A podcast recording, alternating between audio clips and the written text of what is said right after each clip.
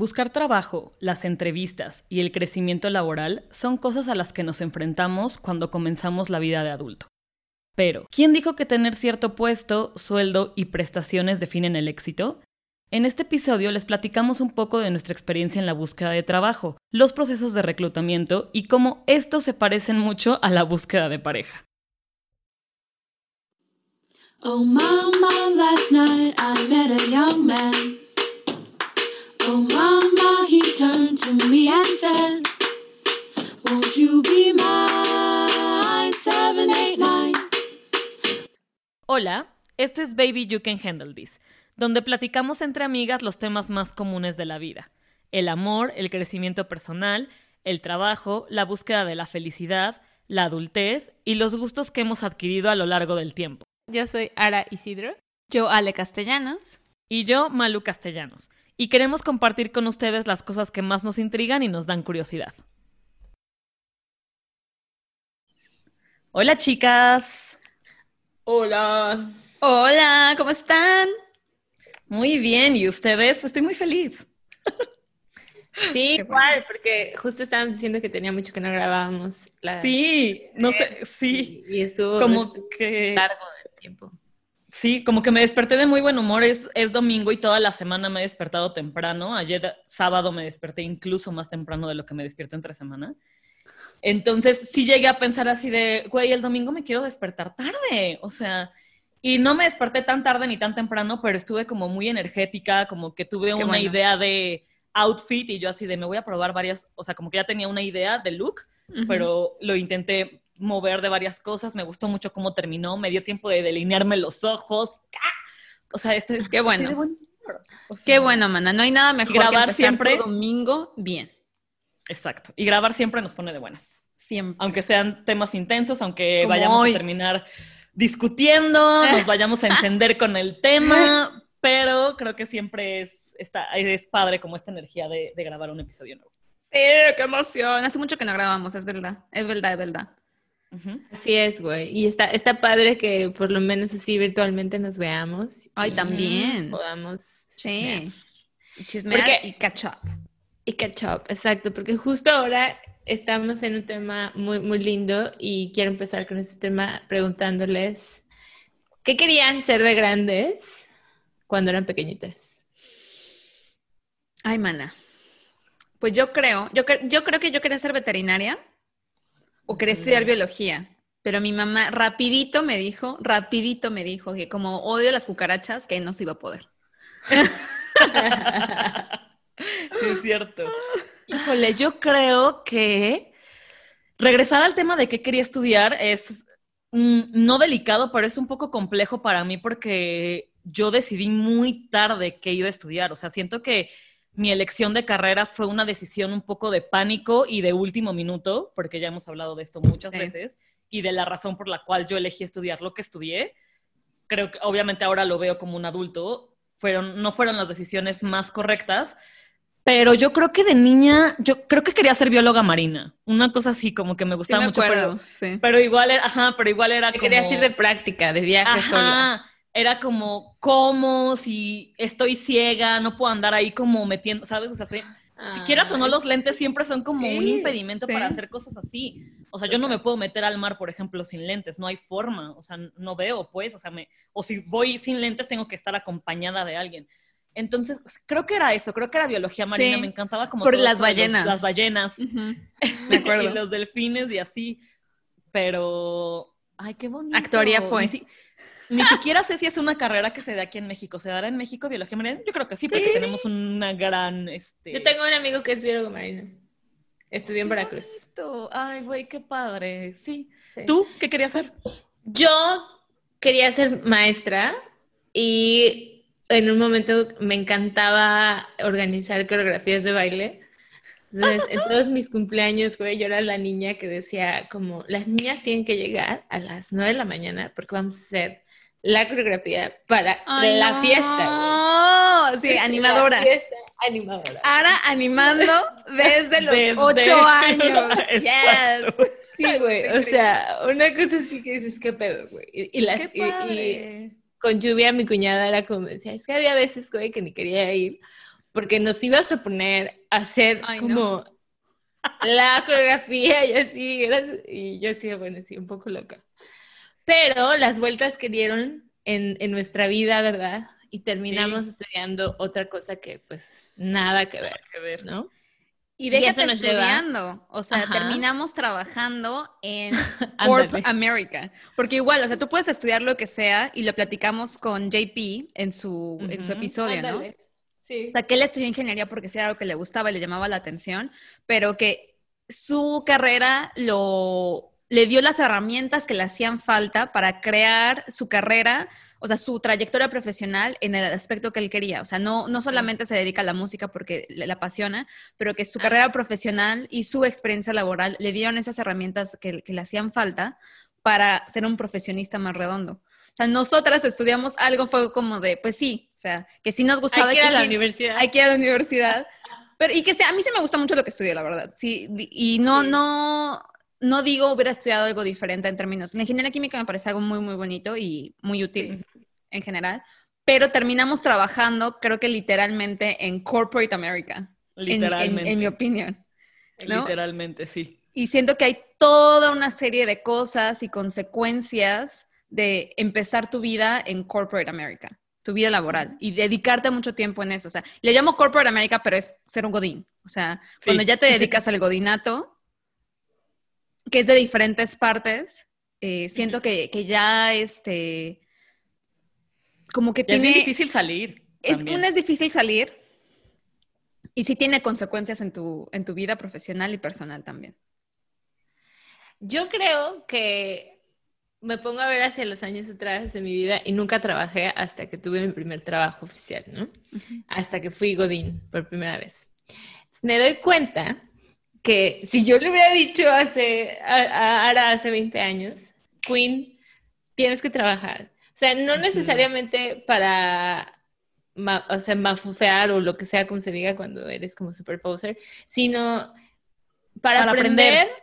aprender una, a gestionar mi dinero, gestionar mi Sí. tiempo. Güey, a tener experiencias y decir, ¿sabes qué? No me gusta, no me gusta estar en la oficina, quiero estar afuera. Para aprender qué te gusta y qué no te gusta. Desde 100%. chavito, en, una, en un espacio seguro. Y cagarla en un espacio seguro también, creo. Sí.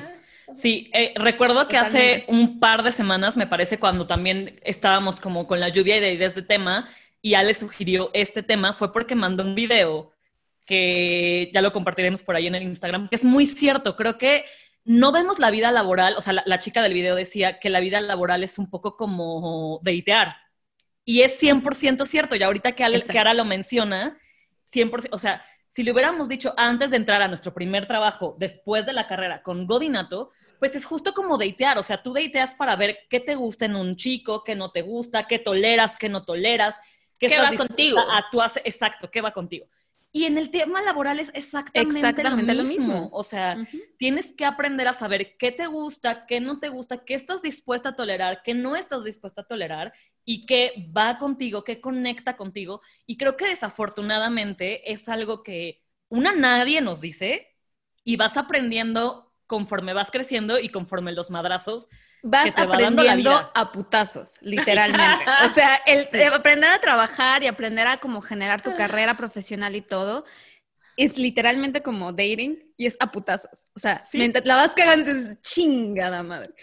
Y aprendes. Y no lo y- exacto, y no lo vas a repetir. No- exacto. Y no y sabes que, exacto, esto no lo vuelvo a hacer. Ujú. Esto no lo vuelvo a hacer. Entonces, sí es bien chistoso cómo nadie lo dice y cómo nadie se lo cuestiona o nadie, nadie lo, o no es tan fácil decirlo en voz alta. Creo que porque nosotras conectamos mucho, nos conocemos muy bien y de nuevo, razón por la que creamos este podcast en, en esencia fue por eso, ¿no? Como por este cuestionamiento de, de, de.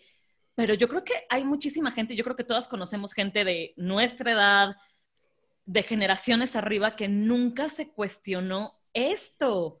Simplemente es como entras y la verdad es que también eso es algo muy cierto que hay que decirlo. El, el godinato te absorbe demasiado, o sea, Sí. Porque Es- es, cómodo en cierto sentido, porque Exacto. es seguro, porque tienes prestaciones de ley, porque puedes tomarte un café, porque, güey, una tienes vacaciones, porque tienes... tienes una pirámide, o no necesariamente una pirámide, pero tienes una organización, una sí, estructura. puede ser- exacto, no, no, no, no. Y es una pirámide, 100%. Porque, porque seamos honestas, digamos que el crecimiento estándar que te ponen y que te crea la sociedad y que con el que crecimos y con el que aspiramos cuando empezamos a trabajar, sí era ese crecimiento piramidal, totalmente. O sea, era de Muy ochentero, todos muy- los súbditos Muy ochentero. Y va subiendo hasta el pico de el, lo que ahora se conoce como CEO, ¿no? O, o digamos algo así. Sí, Eh, un gerentazo. El gerentazo. O sea, yo creo una cosa eh, que sí, a mí, si yo pudiera conectar, sí creo que hay gente que se lo cuestiona desde muy chavitos y son estas personas, o sea, que empiezan a trabajar desde muy chavitos. O sea, las universidades ahorita ya dan más flexibilidad. Hay universidades que obligan o que sí les piden a todos sus estudiantes desde muy chavitos empezar a trabajar y me parece carreras. su- hay carreras, o sea, que tienen solo en la mañana para que puedan trabajar como internos en la tarde, Becarios. en la tarde, cosas así. Y eso me parece súper, súper, súper valioso. O sea. Yo creo, yo recuerdo también en la universidad donde sí teníamos eh, la flexibilidad, o sea, sí podías tú elegir tu horario o solo de mañana o solo de tarde, y sí se te pedía ya hasta el último semestre o en el penúltimo que trabajaras. Pero había chicos que desde cuarto, quinto semestre empezaron a trabajar en Procter, empezaron a trabajar en, en varios, varios lugares, que sí, luego deciden quedarse ahí.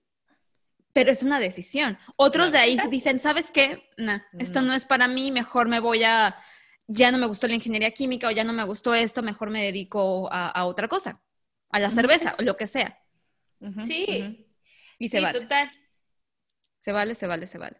Lo que sí creo que del- algo muy tóxico que ocurre dentro de la, del godinato, de la vida de Godín, o, o de las expectativas que se nos crean, es que siempre tenemos que crecer muy rápido en nuestra carrera.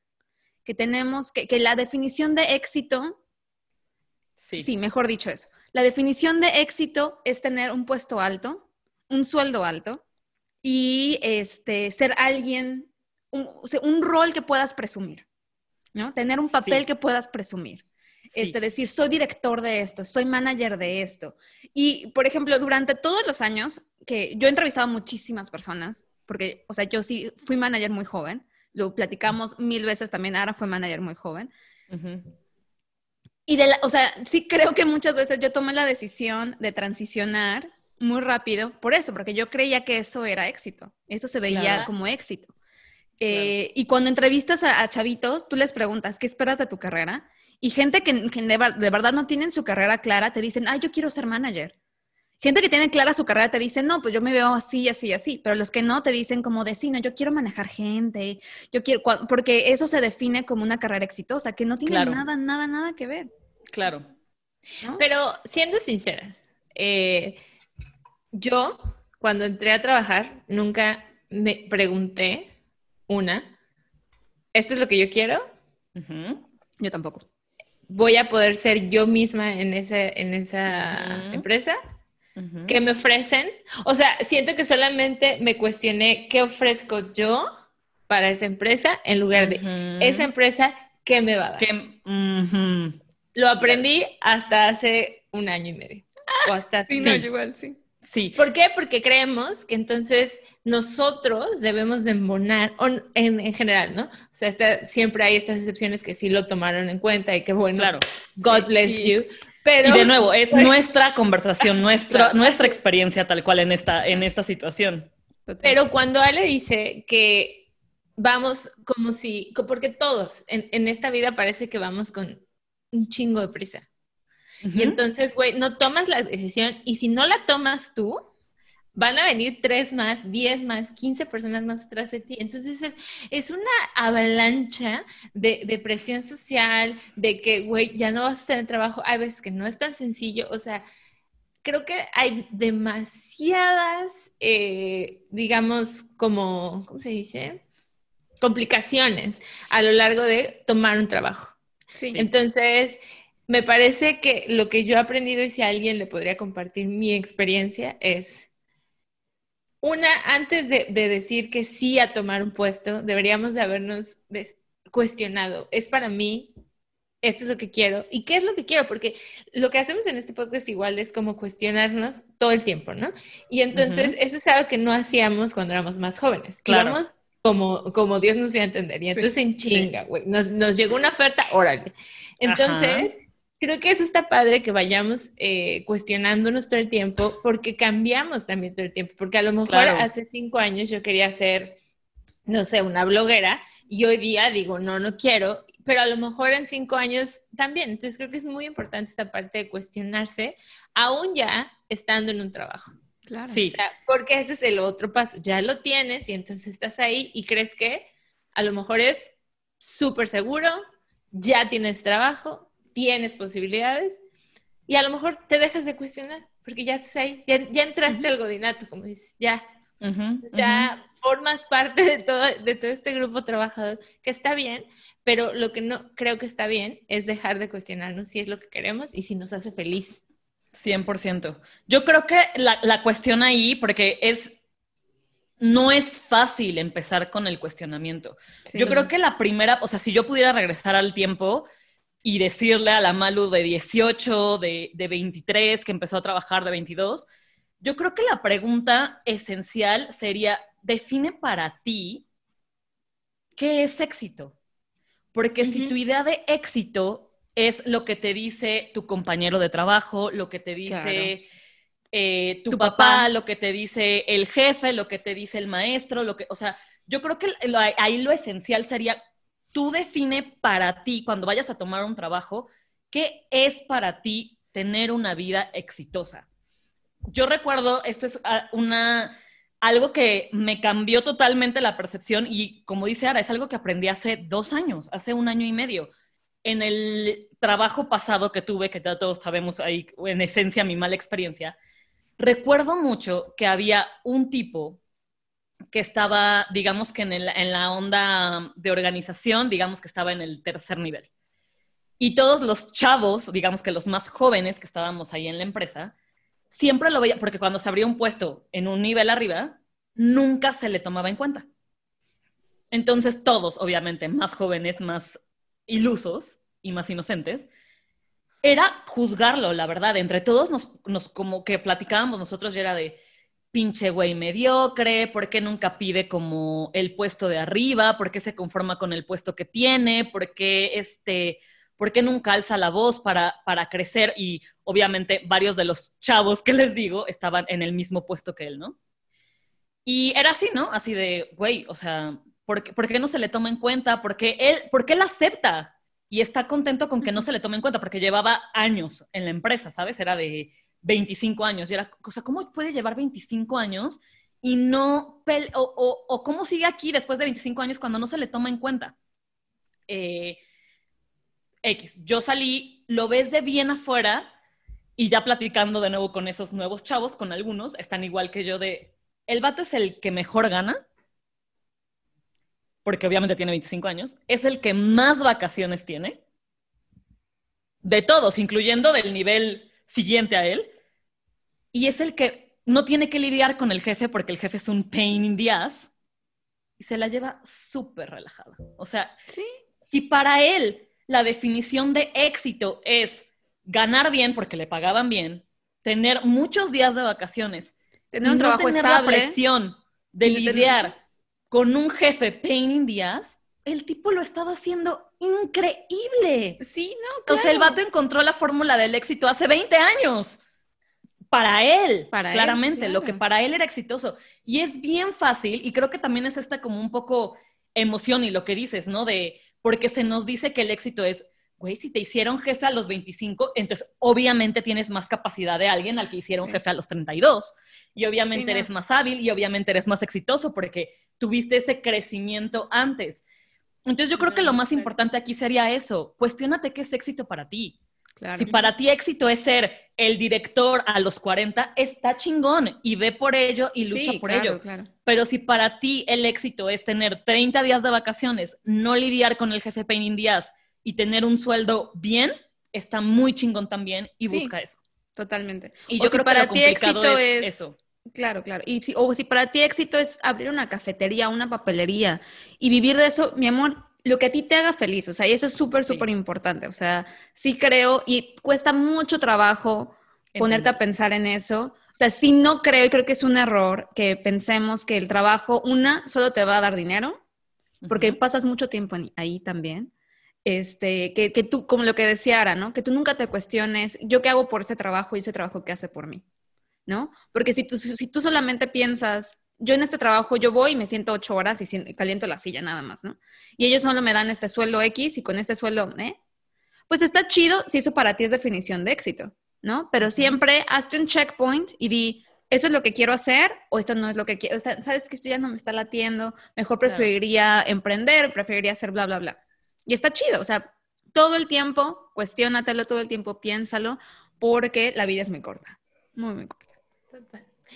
Y ahora que estamos hablando de, ok, ya que estoy en un trabajo, ya me cuestioné qué quiero hacer, lo que sea, ¿no?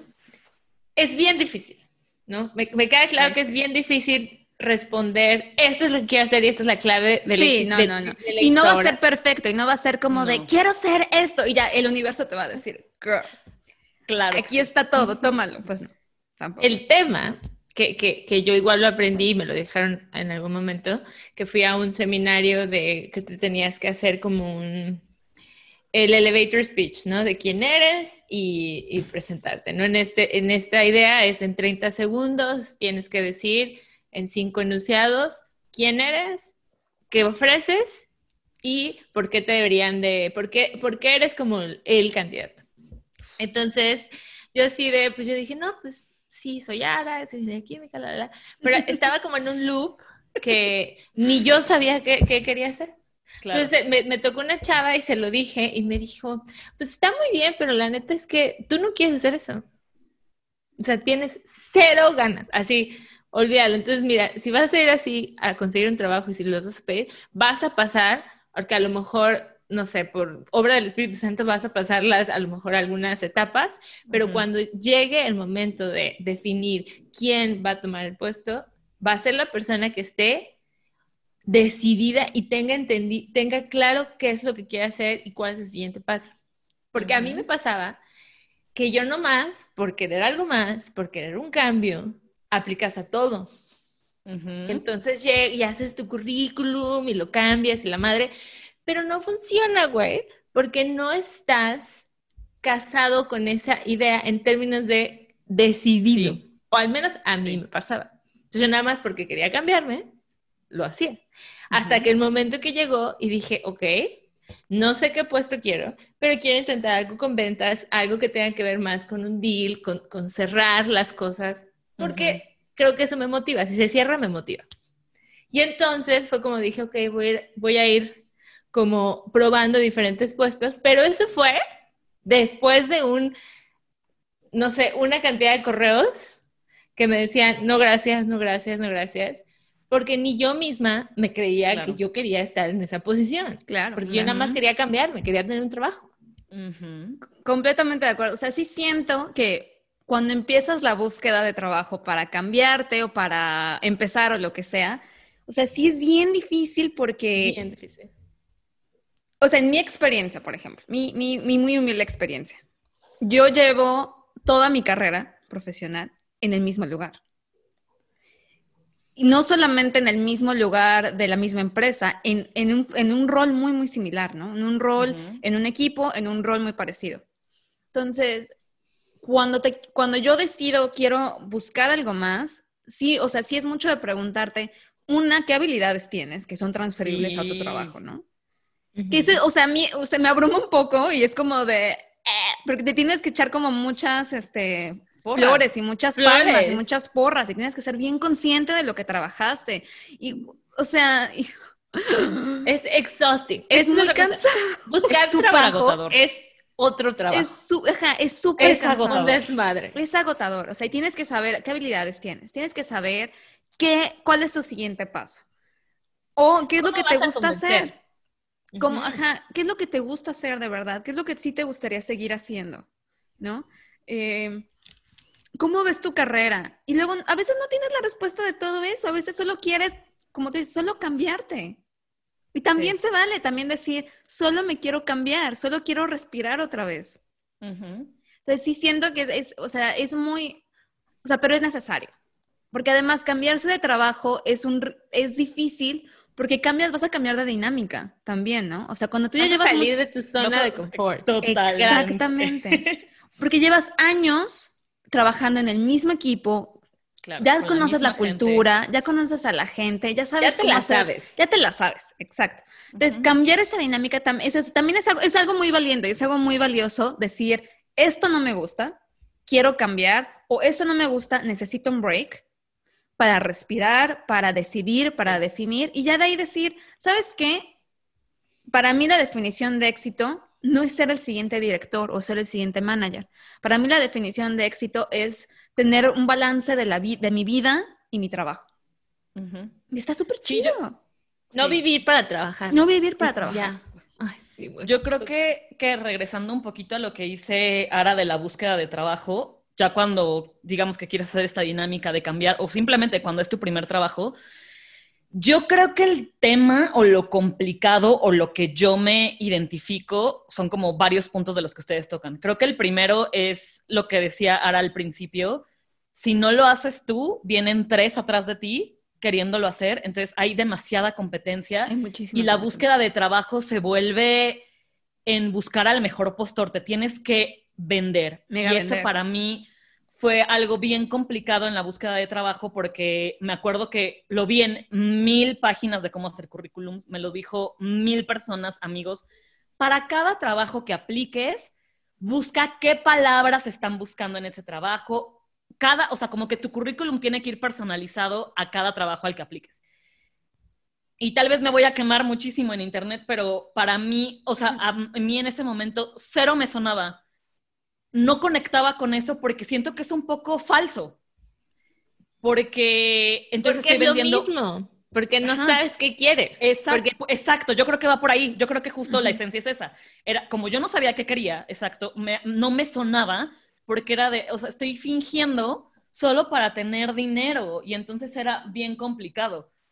Eh, porque justo era como, creo que lo que dice Ara, ¿no? Es de, ¿qué le puedes aportar tú a la empresa en lugar de preguntar qué te puede aportar la empresa a ti y si la empresa conecta contigo? Y eso si es es algo tu que cultura, güey. nadie- Si no, esa cultura nunca va a cambiar. y Nunca va a machar y siempre va a haber el mismo pedo que tuve en el trabajo anterior. Esa es una. Y dos, eh, para mí fue bien difícil y yo creo que también fue parte del agotamiento con el que salí del último trabajo que tuve y de... Ya, ya hemos hablado mucho que para mí fue un proceso muy complicado porque me dio un jalón y me deprimió demasiado, pero para mí era bien difícil, como dice Ale, poner en punto o, o poner en, en escrito lo que había hecho. Para mí nada era valioso, para mí nada tenía sentido en una empresa que no fuera en esa empresa. Era como, pues es que sí, o sea, yo te estoy diciendo que hice esto y esto y esto, pero si lo ve alguien de fuera, ¿Qué? Me va, ajá, ¿qué? O sea, para mí era muy complicado y lo, y lo sigue siendo, porque incluso lo sabemos, ustedes lo saben, para mí algo fuerte de, mi proceso laboral fue que le dediqué mucho tiempo a hacer exámenes que hasta la fecha, si yo voy a una entrevista, nadie me pregunta por ellos. Nadie, porque se enseñó, porque de nuevo, mi, eh, mi idea de éxito en ese momento era lo que decía la gente, tú como actuaria necesitas X número de exámenes para ser exitosa como actuaria. Entonces yo busqué ese éxito a través de esos exámenes y cuando te das cuenta que el 80% de la gente no sabe qué son y el 90% de la gente y el 20% que sí sabe, de ese 20% al 90% le vale madres. Entonces te van... te Porque dan- no te da habilidades transferibles Ajá. en el trabajo. al- te da entonces, un, para un mí papel. fue, Un exacto, papel. fue bien complicado transmitir, o sea, yo, yo pensaba que yo no sabía hacer nada.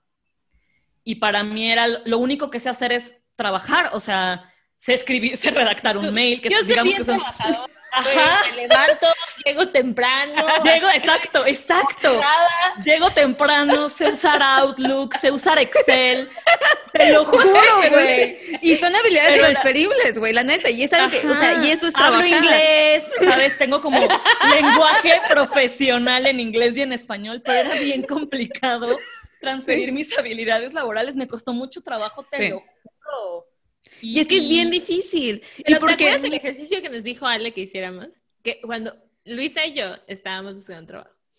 Y Ale nos dijo, a ver, reinas, escriban punto por punto qué hicieron, pero realmente ustedes, ¿no? O sea, que no sea como, güey, ayudé en este proyecto. No, güey. ¿qué hiciste? ¿No? Y eso nos ayudó muchísimo, Maru, en entender que, que habíamos hecho muchas cosas Sí, sí, que no sí. nos habían regalado nada y que eso lo podíamos usar para probar, exacto, en Pero otro es lado. muy complicado llegar a ese punto. O sea, Muy justo. Exacto. O sea, Muy. y la cosa es esto, o sea, si algo yo les podría recomendar a las personas que nos escuchan es mínimo una vez cada seis meses, escríbete tú esa carta a ti mismo. O sea, yo la tuve que hacer porque yo ayudé a unas personas eh, en una solicitud que tenían de un MBA. Entonces yo tenía que mandarles una carta de recomendación. Pero esa carta de recomendación era, tenía que ser muy, muy detallada porque si era para escuelas como grandes. Pero a mí me sirvió muchísimo el ejercicio, me sirvió más que a ellos, porque me sirvió para darme cuenta en lo que yo había trabajado. Y como tenía, o sea, yo funciono muy así, tal vez mal. Yo, yo funciono con deadlines, o sea, a mí si me pones una, una- un día que tengo que entregar las cosas, yo funciono muy bien. Si no, o sea, por mi propia voluntad casi no hago esas cosas. Mi propia voluntad veré TikTok por horas. Pero este, ese ejercicio a mí me funcionó para darme cuenta, porque yo me sentía igual como se sentía Luisa. O sea, yo no sentía que tenía habilidades transferibles. Yo no sentía que lo que yo hacía era valioso. Yo sentía que lo que yo hacía era lo que mi jefe me pedía. Claro. O sea, que mi jefe y el jefe de mi jefe me pedía algo, entonces yo lo ejecutaba. Ujú. Y ese fue un punto para que yo me diera cuenta de, no es cierto. Nada de estas cosas me las han pedido a detalle. Yo he creado estos detalles, yo he creado estas cosas. Y sí, Sí. porque, o sea, es que al fin y al cabo en el mundo laboral, si tú no te echas porras a ti, nadie te echa porras a ti. O sea, tu jefe, o sea, sí, hay jefes muy, muy buenos, la verdad. Ajá. Hay gente que te apoya mucho, la verdad. Sí. Hay gente que siempre está ahí para ti. Hay mentores que están ahí para ti. Pero el respons desafortunadamente, y suena bien cansado también, pero el único responsable de echarse porras es uno. Sí. Y de entender eso es uno. Entonces, yo sí lo Como único que- en el dating. Como igual. en el de... es igual. Ya, güey, ese va a ser el resumen de este episodio, güey. Sí. Buscar trabajo o la carrera profesional Es datear. Es datear. datear. Y, regresa, y regresando, exacto, a la analogía del dating, también viene la onda de las redes Redes sociales, sociales. para buscar trabajo. Güey. O sea, eh, la cara de Ara, digamos, la- las que no, solo nos están escuchando no vieron la cara de Ara, pero antes de ahondar en este tema, ¿qué es lo primero que les viene a la mente cuando hablan de redes sociales de búsqueda de trabajo? Una palabra, tres palabras. Falso. Ah, chisme. Las odio, o sea, es que Amo. Güey, es que a mí, a mí lo que no me, o sea, yo creo que yo tengo una, una como visión un poco más, me gustan, o sea, siento que son positivas, que son unas herramientas, he encontrado cosas bien, encontré mi trabajo por, por, por LinkedIn, Ujú. sin embargo, creo que es una, es un chismerío, Puede, puede ser una herramienta de chismerío, porque es como a dónde se fue este fulano, qué está haciendo sutano, ¿Qué, cuántos, no sé, diplomas, whatever, porque sí, la gente lo usa para venderse. Amen. Ok, got it. Pero sí siento que es un poco tóxico cuando estás buscando trabajo a la vez, porque ves y le das como apply a una a una a una oferta, a una oferta, bueno, a una pos- a una Sí, una posición. a una posición. Y, güey, ves y dice mil aplicantes, güey, 700 aplicantes. Sí, no, de- no, no, sí. Güey, o sea, te deprimes. O sea, dices, güey, bye. O sea, o, o ves que ves anuncios súper viejos. O sea, siento que hay que saberlas manejar. De lo contrario, pueden ser backfires. Como Sí. para dating. Es lo mismo. Exacto. Es la misma madre, güey. Es la misma madre. Y como no somos buenos para eso, por eso valemos madres, güey. No, no. Pero sí, o sea, la- las redes sociales del trabajo para trabajar son, en mi opinión, son muy tóxicas, en mi opinión. Como dice Ara, como todo, tienes que saberlo usar. O sea, si no lo Sí. sabes usar, te metes en esta espiral de ¿qué pedo? Y siento que parecido a Instagram, que solo te muestran lo que tú quieres ver, son fal- son súper falsas. Porque la gente actualiza su currículum para que diga con todo respeto, pura verga. O sea, el currículum que ponen dice pura verga. Y hace que los reclutadores también eh, solamente busquen las exactamente las palabras que, que buscan en el rol. O sea, también siento que no ayudan, no hacen a los reclutadores más inteligentes y no sé, igual yo estoy hablando mal aquí, yo no soy reclutadora. Más eficiente. Si alguien nos escucha que es reclutador, que nos diga si es cierto o no. Pero yo no creo que esto ayude a hacer el proceso más transparente. Lo hace más, este, más falso, en mi, en mi muy humilde opinión, obviamente. ¿Vas a decir algo, Sí. Ana? Sí, o sea, iba a decir algo acerca del reclutamiento. O sea, creo que yo después de, de- de este, de esta búsqueda de trabajo que realmente fueron, no sé, cuatro o cinco meses intensos, eh, me di cuenta que puedes tú hacer tu LinkedIn precioso, eh, puedes poner las palabras clave, como dice Ale, porque todos nos dicen como, ¿por qué? Porque el reclutador te va a buscar así, whatever. Porque sí, o sea, de estas aplicaciones que son mil y tienes un puesto, Sí. el reclutador no se va a poner a ver mil explicaciones. perfiles. claro. porque tiene, no tiene una posición, tiene, Tiene 60. No, absolutamente. 100% de acuerdo. Got it. 100%. Y es por eso que creo que lo que yo le veo de, vali- de valiosa a esa red es que puedes ver quién trabaja ahí. Entonces, yo una cosa que hice fue contacté al que ahora es mi jefe, porque apliqué, y, y en lugar de, de poner mi perfil con algo que tenía que ver con esta empresa, porque no tengo, entonces le pregunté, le mandé un mensaje privado y le dije, oye, hola, estoy interesada en este puesto, apliqué, quiero saber cuál es tu percepción trabajando ahí. Dije, ching su madre, a ver qué me dice, whatever. O sea, tú sí hiciste eso, lo que recomiendan Yo sí, hacer. Ajá. lo hice. Y él me dijo justo que le pareció como, porque, o sea, se lo resumí, pero sí le dije como, o sea, tengo esta duda, whatever. O sea, fue muy puntual. Entonces, esa herramienta me gustó porque supe, pude meterme al perfil de la empresa y ver quién trabaja en el rol que yo quiero. Entonces, creo que si lo sabes usar en ese sentido, funciona. Pero para ser parte de este, de este machinery de, de- de data Sí. management, está cabrón. Sí. Entonces tienes que ser un poco más Y proactivo. siento que eso, honestamente, solo aplica para empresas pequeñas. Sí. Porque si tú aplicas a una empresa global, a una empresa grande, Claro. no, ahí ya valió sea, el proceso es complicadísimo. No, Ujú. y aparte, no todo el mundo te va a responder. Sí, no. Sí, Hay gente que ni ve LinkedIn. exacto. O sea, Yo creo que entonces, sí, no- total, es un yo creo golpe que ahí de suerte. Buscar trabajo es un golpe de suerte, porque hay personas... como encontrar al hombre correcto. No, Sí, güey, porque puedes estar súper preparada, güey, una, o sea, una mujer independiente, honrada, güey, guapa, o sea, Trabajadora. todo, Trabajadora, güey. O sea, que sabes usar Outlook, sabes mandar correos. Que eso, o sea, nadie, la verdad es que la gente no, no lo toma eso en serio, güey. Y neta, es súper importante que sepas comunicarte en el trabajo. Claro, Total. por supuesto. Sí, yo creo que eh, en, en mi conclusión o, o mi opinión sobre las redes sociales de búsqueda de trabajo es justo lo que dice Ale. Creo que van mucho, o sea, yo creo que LinkedIn es Instagram. Instagram con palabras. Con palabras. Punto. En lugar de con fotos. O sea, Instagram te ve, te da la mejor versión de ti en fotos y LinkedIn da la mejor versión de ti en palabras laborales. Que claro que siempre queremos mostrar la versión mejor, la mejor versión de nosotros siempre, 100%. O sea, yo creo que e- ese, digamos que es el tema y el dilema con las redes sociales, ¿no? Que solo compartimos lo mejor de la vida.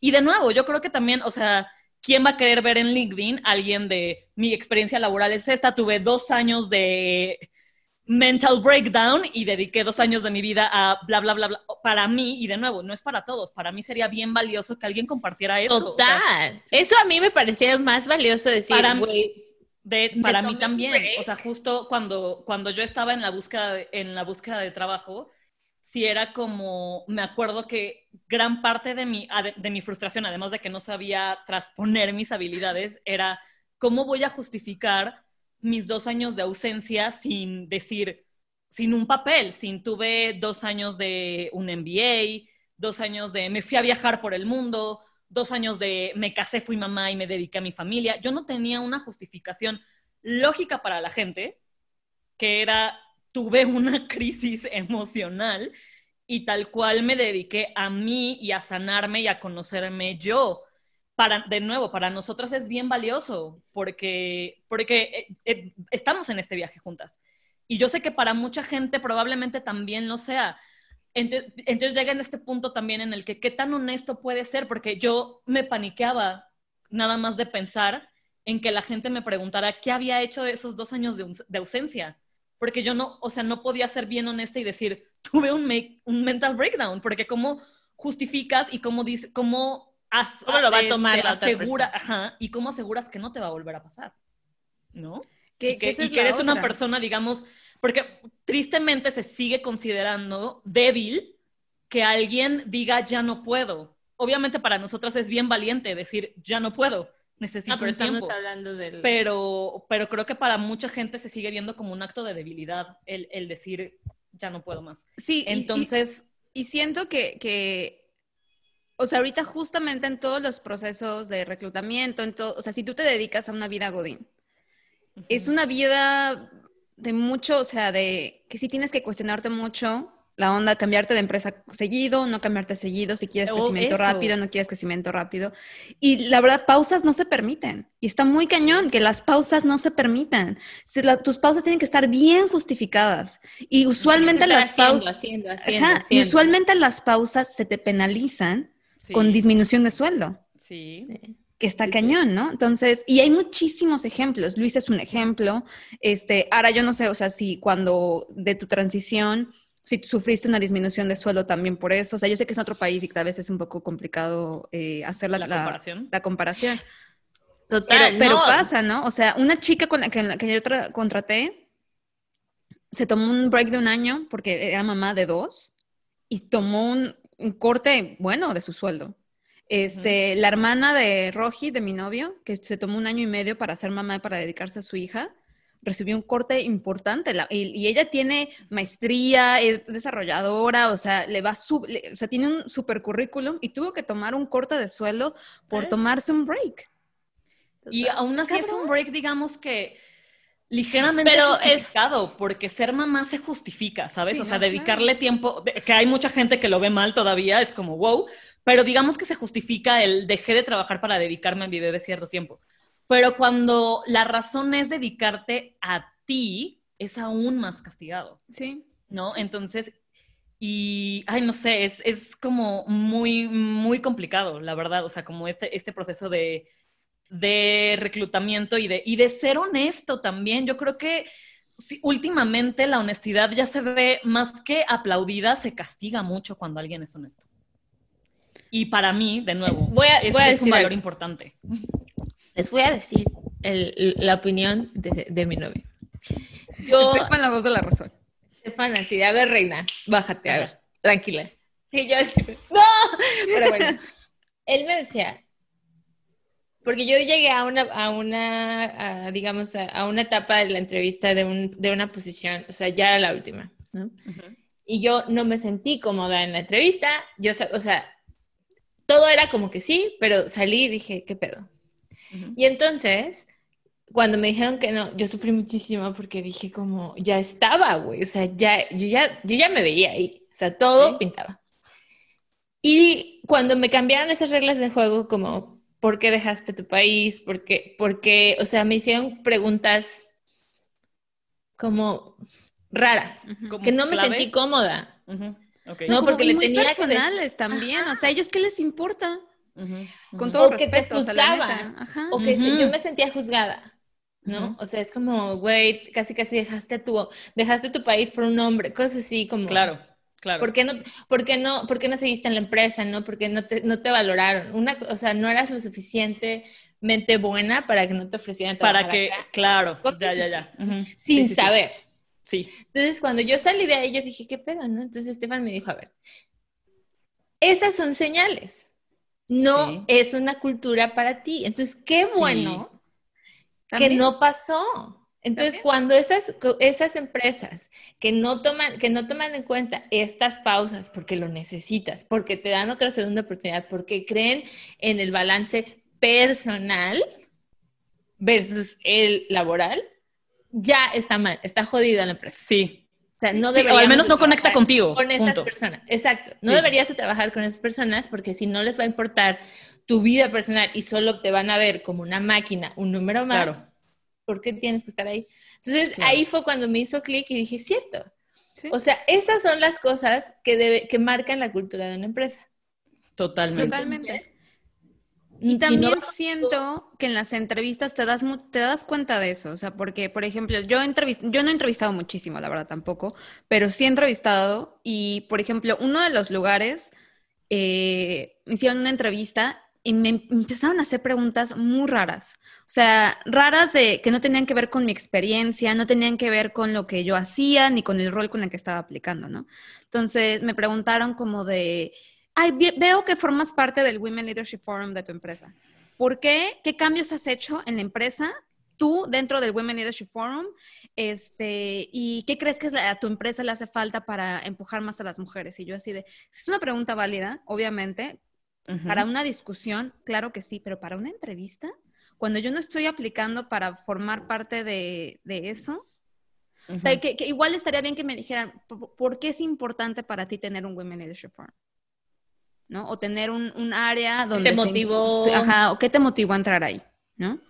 ¿Cómo Claro. tú mejorarías poco a poco en tu equipo la cultura, bla, bla, bla? O sea, siento que eso Claro. sería algo más, más valioso. Pero, o sea, de todo, esa persona en particular, de toda mi, o sea, no me hizo ninguna pregunta durante toda la entrevista, la hora y media que fue, y la única pregunta que me hizo fue esa. Y yo así de, entonces todo lo que yo he hecho no importa, pero esta parte que yo he hecho para motivar al CEO de esta empresa para que sea más este, abierto hacia las mujeres, eso es lo clave, o sea, eso es lo que va a definir si me dan el puesto, ¿no? O siento como Sí. que cosas así son me- medio raras y son red flags. Si no te sientes cómoda en esta entrevista, sí te quedas así como... Sí, ¿no? 100%. Creo que Ara tiene mucha razón. Ahorita que lo, que lo está diciendo, me está conectando. Yo también tuve una entrevista en todo este proceso donde me preguntaron, yo también estaba como muy emocionada de, de ese puesto y justo me preguntaron así de, bueno, ya como última pregunta, ¿qué pasaría si entras tu primer día en la empresa? ¿Qué sería un detonante para que digas, me equivoqué? O sea, tomé una mala decisión al entrar aquí. Y pues yo era, o sea, justo yo creo que algo, uno de mis virtudes slash este, errores es que soy demasiado honesta y, y tienes que aprender a trabajar un poco con eso, ¿no? Y yo era de, pues, ver algo que no conecta con mis valores esenciales. ¿Cuáles son los míos? O sea, pues un trabajo digno, ver que tratan a alguien de manera no digna, que se expresan mal de alguien cuando su, sus valores, los valores que ponen en su página no son esos. Y por mucho tiempo me dije, o sea, porque ya de- obviamente después eventualmente no me quedé en el trabajo, pero por mucho tiempo digamos que me culpé diciendo que mi respuesta había sido demasiado honesta. Ah, fue eso y justo también me preguntó, si tú pudieras, porque creo que esa es una pregunta clasiquísima, ¿no? De qué es el mayor logro que has tenido y cuál es el mayor fracaso que has tenido. Y justo yo le dije que el mayor fracaso que yo sentía en mi vida era haber dedicadole tanto tiempo a unos exámenes que no me aportan nada. Y justo me acuerdo que cuando terminé la entrevista le dije, Ale, creo que fui demasiado honesta. O sea, y, y me puse la soga al cuello. Pero creo, ahora que Ara lo dice, es totalmente válido. O sea, si eso fue lo que no me dio el empleo al final, qué bueno. Qué bueno. Qué bueno. Qué bueno, porque, porque son cosas que yo no puedo cambiar y por más que, y como dice Ara, por más que yo entre a la empresa mejor rankeada del mundo, a la empresa más grande del mundo, si ese valor mínimo no conecta conmigo, voy a tener el mismo problema que tuve hace dos años. Claro, sí. Porque eso es mi esencia como persona y ya, de claro que la gente cambia, por supuesto que la gente cambia y vas creciendo y vas aprendiendo y te vas cuestionando, pero hay una esencia que tuya que no Sí. cambia, ¿sabes? Lo que tú dijiste, Entonces- son los valores. Y Sí. esos valores de las personas, una, no se les enseñan, o sea, esos ya los traen. Claro. Y ahí es cuando, si no hacen clic, no hacen clic. pues. Exactamente, exactamente. Así es que hay que datear como Exacto. Con las empresas. Con las empresas. Y sí creo ¿Qué que eso es súper importante. Exacto. O sea, si algún tip les daríamos a las personas que nos escuchan es, de verdad, o sea, es igual de importante el trabajo que tú vas a hacer porque una empresa obviamente es un contrato, ¿no? Y te Claro. van a pedir que, que ejecutes. O sea, tú no vas a ir a un lugar a No echar es de gratis. O sea, no es de gratis, ni se espera y tampoco está chido que solo entres a un lugar para ir, trabajar media hora y luego, ay, ya no quiero hacer nada. Pues no, o sea, Claro. también aprender a desarrollarse. Pero igual, es igual de importante que tú entres a un lugar que conecte contigo y que ellos te ofrezcan algo que tú necesitas, sea estabilidad económica, Lo que sea, sea para un buen ti. equipo, sea, o sea, lo que sea, sea crecimiento profesional, sea responsabilidades, sea que tú puedas mentorar a alguien, si esas son tus prioridades, que tú Sí, puedas sí. crecer como un, como un profesionista. Hay muchísimas, muchísimas cosas y sí vale la pena preguntártelo. No está chido tampoco ser un zombie, era trabajar como zombie todos los días. No. No está No, bien. Yo creo que si, si yo pudiera dar un tip a la gente que nos escucha y que está buscando trabajo, es lo que dije al principio. Pregúntate qué es éxito para ti. Punto. también. Si el éxito es lo que te dijo alguien, si tú crees que ser exitoso es ser el CEO porque alguien te lo dijo, cuestiónatelo más, pregúntate para ti qué es una vida laboral exitosa y lucha por eso. Sea cual sea, no estoy diciendo que esté mal ser el CEO, por supuesto que no, pero tampoco está mal tener el mismo puesto mucho tiempo si es cómodo para ti y te da la felicidad que tú estás buscando. Entonces, Claro. esa es mi tip. Cuestiónate, pregúntate qué es el éxito y lucha por ese éxito, para lo- pero lo que es para ti, Para- no para complacer a nadie. Y yo sé que es bien difícil y que ahí sí creo que nosotras somos muy afortunadas en tener el apoyo de nuestra familia, en que nos apoyan en nuestra definición de éxito, pero al final te tienes que complacer a ti, nada más a ti. Entonces, esa es una diferencia bien importante. Complácete a ti y busca el éxito para ti y no para los demás. Antes de los demás, exacto. Ay, qué bonito. Yo lo último sería ser honesto. O sea, ser honesto contigo y con ellos. Porque vas a pasar ocho horas con esas personas o más y no vas a poder fingir quién eres o no. Y se los digo porque 100%. porque a mí, o sea, lo viví en este nuevo trabajo, que tuve una entrevista de ocho horas, que salí exhausta Sí. y que hay un momento en el que eres tú y ya, güey. Sí, o sea, claro. ellos también están viendo cómo, cómo es el clic. Entonces, no tienes que ser perfecto, esa es otra cosa. No tienes que tener los 10 puntos Exacto. No. en la vacante. Es simplemente que estés, que seas honesto, que sepas qué es lo que quieres y que lo puedas decir en la entrevista Claro. y te sientas cómodo. Y ya. Sí. Y creo que también básico, ¿no? Y si ese, el, el ser honesto y lo que dice Ara, o sea, al final no te dieron el empleo por eso, qué bueno. Sí. Ese es, qué bueno, porque al final no conectan contigo y eso es lo más importante. Exactamente. Totalmente. Uf. Pues les deseamos mucha suerte si están buscando trabajo. Si ustedes, si se nos pasó algo, que seguramente se nos pasó, tienen una claro. opinión diferente a la nuestra, también se vale, compártanlas y díganos ustedes Cuéntanos. qué recomiendan. Si recomiendan que sean sup- ser como súper lo que te pide Corporate Vendedor. America, Exacto. o sea, y venderte 100% y ya luego te Sí. adaptas al trabajo, también se vale, güey, también. Todo O si alguien quiere compartirnos tips de reclutamiento y quieren que grabemos un episodio con ellos Si diciendo alguien es díganos. reclutador Tips, y estaría exacto. buenísimo. Díganos, por favor. Por favor. Exactamente. Muchas Así gracias. Les mandamos luz. Bye. Mucha luz en su búsqueda de trabajo. Les queremos mucho. Besitos. Bye. Bye. Esto fue Baby You Can Handle This. Links de nuestras redes sociales y nuestro contacto estarán en la descripción del episodio y en la descripción del podcast. Síguenos en Instagram que es BYCHT-podcast y mándanos un correo con tus sugerencias y opinión. Gracias por escuchar y nos vemos en el siguiente episodio.